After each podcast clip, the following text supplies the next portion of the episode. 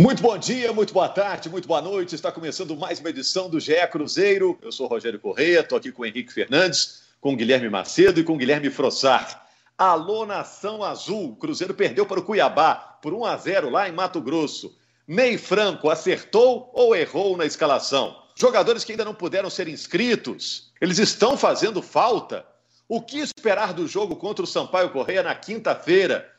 Tudo bom, Henrique? Tudo bom, Macedo? Tudo bom, Frossar? Como é que vocês estão? Fala, pessoal. Um grande abraço a todos aí. Olha só, Rogério, 18 em 26. Essa é a conta do Cruzeiro. Tem que ganhar 18 jogos entre os 26 jogos que faltam. Aí vocês podem falar se acham que tá fácil, difícil, impossível.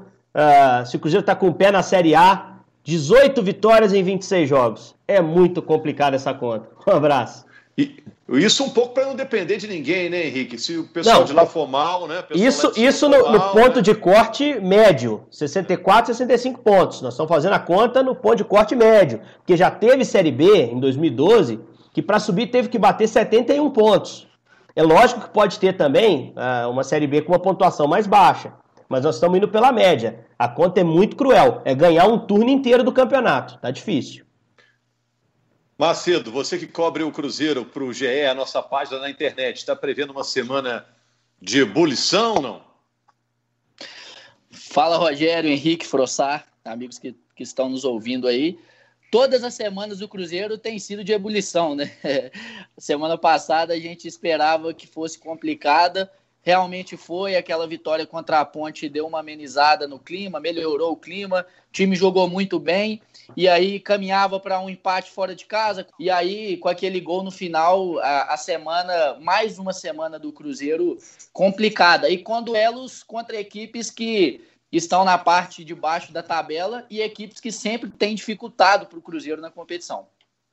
Frossar, é, quem viu o jogo do Cruzeiro contra a Ponte Preta falou assim: ah, agora vai, né? Algum, algum progresso o time fez. E aí vem o jogo contra o Cuiabá, não parecia nem o mesmo time do Cruzeiro em campo, né? Inacreditável né, a atuação do Cruzeiro no fim de semana. Verdade, Rogério. Um abraço para você, Henrique, Macedo, todo mundo que nos ouve. E realmente, assim, se a gente for olhar as campanhas de times da Série B que começam mal a competição em algum momento deslancham a ponto de brigar por acesso, essas equipes geralmente têm em comum o fato de que elas emplacam uma sequência muito boa de resultados. Né? A gente lembra do América ano passado, foi o que aconteceu quando o time teve o comando do Felipe Conceição, conseguiu uma sequência de bons jogos, de vitórias consecutivas, e realmente foi a impressão que o Cruzeiro deixou naquela ótima vitória contra a Ponte Preta, não só pelo placar, mas pela exibição. Né? O Cruzeiro realmente fez o melhor jogo que sai da temporada ali naquele jogo contra a Ponte. Realmente foi um time muito diferente do que, do que atuou lá em Cuiabá, assim, um time de novo apático, um time que produziu pouco, um time que entrou ali na frequência do jogo, que era aquele jogo muito disputado no meio, mas com, com pouca agressividade dos dois lados, e naquele final de jogo ali, a gente já vem falando isso, né? Do aspecto emocional, de tudo que o Cruzeiro está vivendo. Ficar, chegar na parte final do jogo num 0 a 0 fora de casa, contra o líder da Série B, era um cenário muito perigoso. Arriscou ali naquela última bola, tomou um gol de contra-ataque sem dúvida, já estamos caminhando aí para a reta final do primeiro turno, né? A situação do Cruzeiro fica cada vez mais difícil pensando em acesso. O Henrique falou de um turno de vitórias e, gente, a gente tem que lembrar que um turno já se passou praticamente, né? A gente está indo para a 14 rodada, então, assim, é, não, tem como essa conta fechar com o que o Cruzeiro vem apresentando hoje. Infelizmente, a, a realidade é essa. Ou muda da água para o vinho ou não sobe. Agora, gente, vamos tentar fazer um exercício aqui. Vamos esquecer o tamanho das camisas, dos títulos de Cuiabá e Cruzeiro. O Cruzeiro jogou fora de casa contra o líder do campeonato, um time bem montado. Aí dá para dizer, uma derrota por 1 a 0 foi uma derrota normal ou foi um desastre? O que, que vocês acham? Ah, eu acho que, esquecendo camisa, olhando só porque é o Campeonato Brasileiro da Série B, foi uma derrota péssima, assim. O Cruzeiro precisa somar ponto ontem é, se ele tivesse brigando em cima, com uma pontuação sólida, não seria nenhum problema, assim, enorme. Ah, poderia até, por exemplo, acho até que nem mereceu perder o jogo. Talvez um empate fosse mais justo, pelo que a gente viu em Cuiabá, assim. Mas, e, e se você for analisar por, por, uma ótica otimista, você pode até dizer, não, o Cruzeiro jogou de igual para igual em boa parte do jogo contra o líder do campeonato. Isso tudo é verdade. O problema é que a gente está falando em resultado. A conta que eu apresentei aqui na abertura do episódio de hoje é uma conta dolorosíssima, muito difícil de alcançar. Na semana passada, o Rogério arrancou de mim a declaração de que o Cruzeiro não é mais favorito e não deve subir.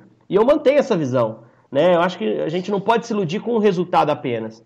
O que tem sido o Cruzeiro nesse campeonato é um time irregular, mas mais para ruim. Mesmo em algumas vitórias, um time que esteve abaixo. O jogo contra a Ponte é, é, é a exceção. Então, para um time que tem jogado tão mal, que já está tão longe da ponta, está a 17 pontos do Cuiabá, 11 pontos do G4, essa derrota é catastrófica sim. E aí a gente tem que pensar também que, camisa à parte, a gente vê no Cruzeiro um time com orçamento muito acima do Cuiabá. Que o Cuiabá tem organização, é trabalho que vem de um ano para o outro, com o Chamusca, que já foi campeão da Copa Verde ano passado, né? que é algo oposto do que o Cruzeiro está vivenciando desde o meio do ano passado. Então, assim, a, a, realidade é que o resultado foi, foi terrível, até pelo que o Frossar disse. Já não basta para o Cruzeiro. O Cruzeiro precisava de uma primeira vitória para romper o ciclo negativo ela veio contra o Vitória, não engrenou na, na rodada seguinte. Aí precisava de uma atuação para mostrar que o time tem condição de jogar melhor. Essa atuação veio contra a Ponte Preta. O que ele precisa agora é resultado em sequência. Então, se tivesse voltado de Cuiabá com mais uma vitória, já eram duas em sequência, para uma semana que vai colocar o Cruzeiro frente a frente a dois adversários frágeis. Mesmo que o Sampaio Correia esteja apresentando reação muito clara para mim, o Oeste é o pior time do campeonato, adversário de domingo.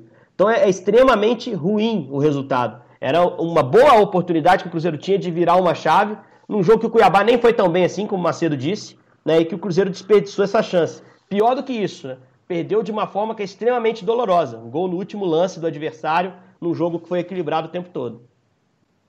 É, a verdade é que esse campeonato de trocação, né? Você dá uma pancada aqui e toma uma pancada na rodada que vem, não interessa para o Cruzeiro pela situação que ele está na tabela, né? Se ficar assim, com 50% de aproveitamento, 40%, 60%, não funciona, né? Tem que dar uma arrancada mesmo.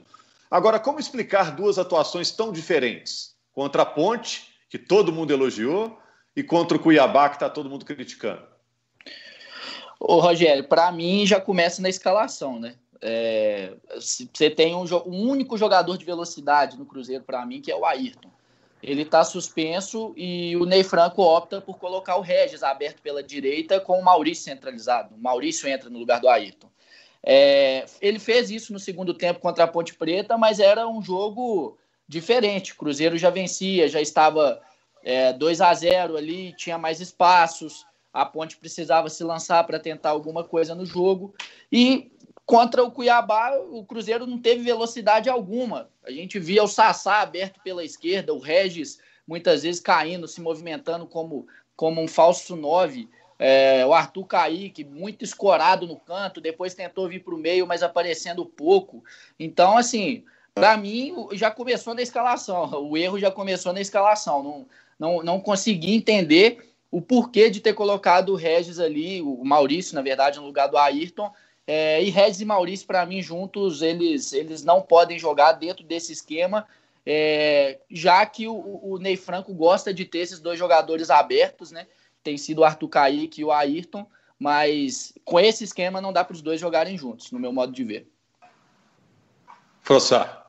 Também acho, acho que a escalação não foi uma boa opção do, do Ney Franco. Acho que ele tinha, por exemplo, a opção do Claudinho, né, que, que ficou no banco, nem entrou no jogo, de repente era uma opção um pouco mais dentro das características que ele precisava para o jogo, né, um jogo em condições difíceis também climáticas, jogar em Cuiabá é muito complicado, e o Cruzeiro, é, ironicamente, aí, tomou o gol da derrota justamente numa jogada de contra-ataque puxado pelos jogadores mais rápidos ali do Cuiabá, enfim, acho que a opção foi ruim de escalação, acho que o Ney mexeu mal no, no time, e o resultado foi o que todo mundo viu, e o Cruzeiro se complica muito na classificação. Vale lembrar, o Henrique mencionou aí o Sampaio Corrêa, que é um dos próximos adversários. O Sampaio está abaixo do Cruzeiro, mas tem muitos jogos a menos. Né? O Sampaio tem é, aproveitamento superior a dois times que estão fora da zona, né? o CSA e o Figueirense. Então, realmente, o Oeste é um time muito frágil. Mas o Sampaio Correia não é esse adversário também morto, não. E o Cruzeiro vai ter dificuldade para ganhar esse jogo. Até sobre a escalação, é, tô, concordo 100% com o Macedo que a escolha do Ney não foi a melhor. A gente falava sobre isso semana passada, né? quando a gente projetava o jogo.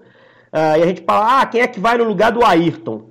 Foi uma pena perder o Ayrton para esse jogo, que eu acho que era um jogo para ele. O Cuiabá em algum momento ia, porque tem qualidade para isso, né? tentar prender essa bola à frente, cometer seus erros. Haveria um espaço que o Ayrton não tem tido nos jogos do Mineirão, via de regra, né? Porque os adversários fecham muito. Isso complica para um jogador que precisa de campo para correr. Não tendo o Ayrton, a minha escolha seria o Jadson. Só que o Jadson também estava suspenso para essa partida. É, seria um cara para encorpar, competir um pouco melhor no meio. Os volantes do Cuiabá são muito bons. Jogou o Gava e o Barbosa, normalmente joga o Auremir. Todos são muito bons, são caras que marcam, que têm vigor, que saem, que jogam, que entram na área, que fazem gol. Então é, o Cruzeiro precisava de um pouco mais de força para lidar com esses caras. E esses caras não iam dar conforto para Regis e Maurício armarem o time. Então acho que foi uma formação que privilegiava muito mais a posse. Para jogar no Mineirão, esse time é interessante, com o Regis e com o Maurício. E aí, quando ele muda a maneira de jogar do time, ele até explicou na coletiva, é, tentou montar duas linhas de quatro, né? Uma primeira linha uh, de defesa, uh, os dois volantes e mais uma linha à frente. Quando ele bota o Moreno junto com o Sassá, com o Kaique e bota o Rafael Luiz no jogo. Ele saca os dois caras de criação do time. O time responde mal no jogo e ele repõe botando o Robertson em campo. Sabe? Então, assim. É, e depois na coletiva ele justifica que vê no Robertson característica de ser um, um meio atacante, um cara que arma, que ninguém nunca viu na carreira do cara. É, o Ney, eu respeito muito a visão dele de futebol, é estudado, tem experiência, mas eu acho que não, não bate muito com a descrição do jogador que a gente viu na carreira até hoje. Então acho que houve uma escalação para mim equivocada, ele não podia abrir mão da velocidade. Ah, não tinha Ayrton, não tinha o Jadson, sei de quem? Que fosse o Rafael, cara que não é nem um velocista, é um jogador que tem uma puxada mais interessante contra-ataque, contra que fosse o Sassá aberto, foi uma sugestão que eu dei semana passada aqui, né, com o Moreno entrando no time referência, o Sassá puxado para o lado. O que você não podia era abrir mão completamente da velocidade do time, como abriu, e acabou pagando caro. O time perdeu muito em agressividade, incomodou muito pouco a meta do João Carlos, e se a gente for pensar ignorando o lance do gol, quem chegou mais perto foi o Cuiabá naquela blitz no primeiro tempo lá, de um monte de bola que ficou trançando, o Arthur Kaique salvando em cima da linha, é, uma confusão danada. O Cruzeiro mesmo teve uma chance com o Sassá e alguns chutes de fora da área sem tanto perigo. É um time estéreo praticamente na quente noite de Cuiabá e que não fez cosquinha. Sinceramente, não fez cosquinha no líder do campeonato. Agora, o Ney Franco disse que agora o time ia lamber as feridas né, da derrota é, no último lance do jogo, né? A bola entrou, logo depois o árbitro pipi, acabou. Então foi bem traumático, né? O modo como terminou o jogo. Falando para frente, é, o que, que dá para esperar do jogo contra o Sampaio Correia? Vocês já começaram a falar sobre isso. Aí é obrigação os três pontos, não? Eu acho que sim. Diante de, é. diante desse resultado lá, lá em Cuiabá, é, já seria, na verdade. Né? O Cruzeiro tem que ganhar em casa, tem que ganhar de todo mundo em casa. Mas depois desse jogo aí, desse resultado que deixou de somar um ponto que estava na mão, é, é mais, virou mais obrigação ainda. Não, pode, pode concluir, desculpa, Macedo. Desculpa, Macedo, eu te interrompi. Mas que é curioso é isso, assim, como o time ganhou da Ponte Preta, era para entrar agora confiante, tranquilo, sair um pouco a pressão. Vai entrar com o Sampaio Correia, né, Macedo? Com uma pressão redobrada nos ombros, né? Desculpa te interromper. Não, sem problemas, Rogério. Mas é isso, é o que a gente falou. É, pelo, campeonato que o Cruzeiro faz, que é muito ruim, ele tem a obrigação de ganhar de todo mundo é, dentro de casa e vai ter que ganhar de muita gente fora também, pelos jogos que restam. Então, assim, mas dentro de casa não pode deixar escapar pontos. Já deixou escapar muitos. Contra o Havaí, por exemplo. É, assim, a gente tá falando, perdeu para Chapecoense. O time da Chapecoense hoje, a gente vê que é um time muito arrumado. Né? Aquele era início de competição ainda, foi um jogo é, que a Chapecoense nem, nem incomodou muito o Cruzeiro, mas é o estilo de jogo da Chapecoense. É, não, não faz grandes jogos, grandes exibições, mas vai e ganha. Aí, se você perder um ponto assim, é normal da competição de pontos corridos, né? É, as equipes que, que não deixam pontos para trás em casa são, são raras essas campanhas e são as campanhas que realmente terminam lá em cima, normalmente. Mas é, contra o Havaí não dá para deixar e o Sampaio correr é a mesma coisa. Não tem como deixar para trás mais pontos em casa. É, eu acho que, assim, é, em condições normais, né, em CNTP, vamos dizer assim, o Cruzeiro, se tivesse brigando por G4, se tivesse fazendo aquilo que se espera dele nessa Série B, é, o jogo contra o Cuiabá não seria, respondendo a pergunta que você havia feito, Rogério, não seria uma catástrofe perder o jogo lá 1x0, um empate, seria um resultado ok, assim, passível de, de ser compreendido dentro da tabela, mas mesmo se o Cruzeiro tivesse numa condição de briga por G4 ou até já dentro do G4, seria obrigação ganhar do Sampaio Correia. O Cruzeiro, por tudo que a gente tem falado aqui, tem mais time, tem mais orçamento, camisa, não precisa nem mencionar, e, e o Cruzeiro teria obrigação. Dentro dessa circunstância que o Cruzeiro se colocou nessa Série B, a obrigação passa a ser ainda maior, independentemente do adversário. O Cruzeiro é obrigado a ganhar do Sampaio Correia, mais obrigado ainda a ganhar do Oeste, e é obrigado, como a gente vinha falando, a encaixar uma boa sequência de resultados, porque sem isso vai ser impossível pensar em acesso. É, e só para a gente ilustrar um pouquinho sobre que adversário é esse que o Cruzeiro vai se deparar na quinta, é, Sampaio Correia é comandado pelo Léo Condé, que é um treinador mineiro, a gente conhece aqui, finalista em 2015 com a Caldense, há quem diga que merecia até ter sido campeão né, naquela ocasião. O time dele era modesto, mas um time muito competitivo, que já trabalhou no Sampaio em campanhas anteriores, já brigou por acesso, inclusive, treinando o Sampaio em campanhas anteriores, e que chegou depois que o Brigatti, que está na ponte, voltou para a ponte, né? Ele era o treinador do Sampaio Correia no início do ano, voltou o Condé, e que no início do campeonato teve um surto de Covid nível Flamengo agora recente. Aí. Um monte de gente deu baixa lá, não tinha condição de jogar. E aí alguns jogos foram adiados, em outros ele botou time misto, mas de lá para cá, com os caras voltando, é um time competitivo. É um time que acabou de ganhar o Campeonato Maranhense contra o Motoclube, já sob o comando do Condé naturalmente, e ele conseguiu encontrar umas peças. Tem um meio atacante que chama Marcinho, que é perigoso, tem o Caio Dantas, centroavante que passou aqui no América, no Uberlândia, que está fazendo seus gols. Então não é um time é, para estar tá tão embaixo na tabela. Acho que foi o Frossar até citou que o aproveitamento dele já é melhor que de gente fora. Então, é um adversário traiçoeiro, mas apesar disso tudo, o Cruzeiro tem que fazer valer o fator campo, sua superioridade, o seu orçamento, tudo. Porque não pode deixar ponto pelo caminho, senão a conta que a gente vai trazer aqui na sexta vai ser pior do que essa de 18 em 26, que, é, que a gente abriu o programa falando. Né? Vai ser uma conta ainda mais perversa. Mas acho que tem condição o Cruzeiro de dar a resposta. Porque acho que também o jogo contra o Cuiabá não é todo para se jogar no lixo. Defensivamente, o time, querendo ou não, não sofreu tanto contra o líder. Né? Se conseguir projetar isso, levar isso para quinta, mas melhorar, sobretudo, o ataque, a tendência é que o time consiga pontuar bem nessa partida contra o Sampaio Corrêa. Sem dúvida, o Cruzeiro é favorito para o jogo de quinta-feira. É, o Sampaio Macedo, semanas é... atrás, rapidinho, Rogério, o Sampaio semanas atrás ganhou do Havaí em Florianópolis por 5 a 2 uma vitória convincente sobre um time que está na primeira parte da tabela da Série B, né, décimo nesse momento. Então, assim, o Sampaio Acho difícil que ele. É, é natural que venha um pouco é, na defesa, respeitando o Cruzeiro no Mineirão, mas não imagino um time totalmente covarde, não. Vai ser um time que, que fará o Cruzeiro jogar. E se o Cruzeiro apresentar o, o, o futebol que apresentou em Cuiabá, dificilmente vai vencer com, com tranquilidade. Macedo, só para fechar, que foi um, um, programa hoje, uma edição do podcast bem deprê, né? Porque a situação do Cruzeiro no momento é essa, né? É, o, os jogadores que ainda não foram inscritos, né? Queria saber se eles estão fazendo falta no momento. Mas o Ney Franco, na entrevista coletiva após o jogo contra o Cuiabá, deu uma esperança de que essa semana pode resolver a situação aí do Matheus Índio, do Giovani, do Angulo, né? É, o, Rogério, eu, até eu diria que é uma previsão otimista dele. É, o, que, o que eu apurei hoje, hoje com pessoas ligadas ao Cruzeiro, a esse processo, é que não deve sair nenhuma decisão antes da semana que vem. Do meio da semana que vem em diante é que deve acontecer alguma decisão. E não é garantia, lembrando, de que será uma decisão favorável ao Cruzeiro.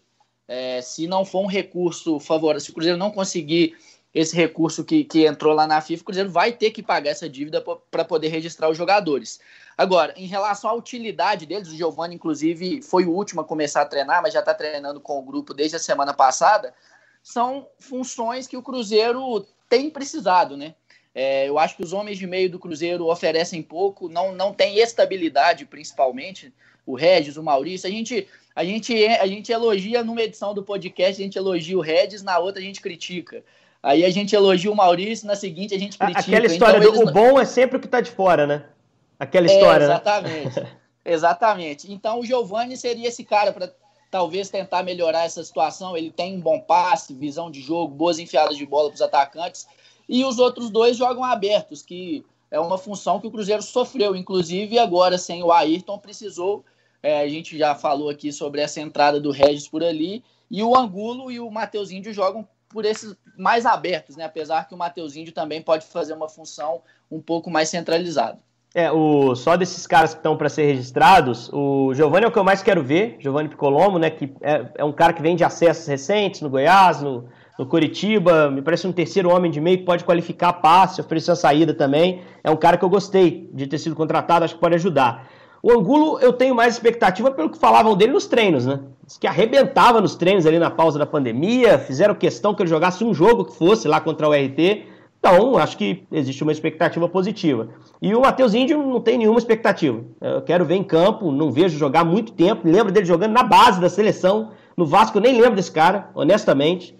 Uh, não estou dizendo que é um mau jogador, porque realmente não me lembro do futebol dele e a amostragem é, é curto prazo é muito ruim. Mas só para entender essa questão do acordo, que para mim o Ney a cada semana dizer que, tá, que vai ser essa semana é mais uma pressão que ele coloca do que talvez informação.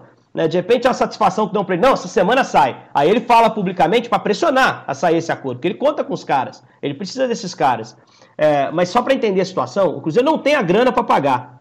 Não é isso, Macedo? O dinheiro para pagar não tem. O que o Cruzeiro contesta é uma punição é, antes de todos os recursos julgados, que está prejudicando o Cruzeiro. O Cruzeiro está punido, já nesse momento, por algo que o Cruzeiro entende que ainda é contestável na justiça. Não é isso, Macedo? O Cruzeiro tenta uma apreciação nesse sentido. Que se suspenda a punição, porque a grana não tem, né?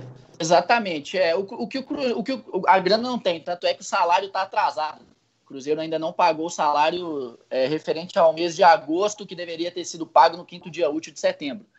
É, então, o que o, o que o Cruzeiro contesta é exatamente isso. Alega que foi feito um acordo com uma empresa é, da Estônia, que, com, com aval do, é, do FC Zória, e o Zória diz que não deu esse aval. O Cruzeiro tem e-mails que comprovam essas, essas negociações, que o Zória deu esse aval, mas aí o Cruzeiro está tentando esse recurso. Mas o que a gente apurou é que, mesmo é, achando que está bem amparado, não é uma situação fácil, não é um processo fácil de ser vencido pelo Cruzeiro. É isso, valeu Macedo, valeu Frossar, valeu Henrique. Vamos esperar o resultado de campo né, contra o Sampaio Correia. Esse resultado é que vai definir a temperatura do Cruzeiro para o restante da semana. Grande abraço para você, torcedor do Cruzeiro. Estamos de volta aí na sexta-feira com mais uma edição do GE Cruzeiro. Um abraço.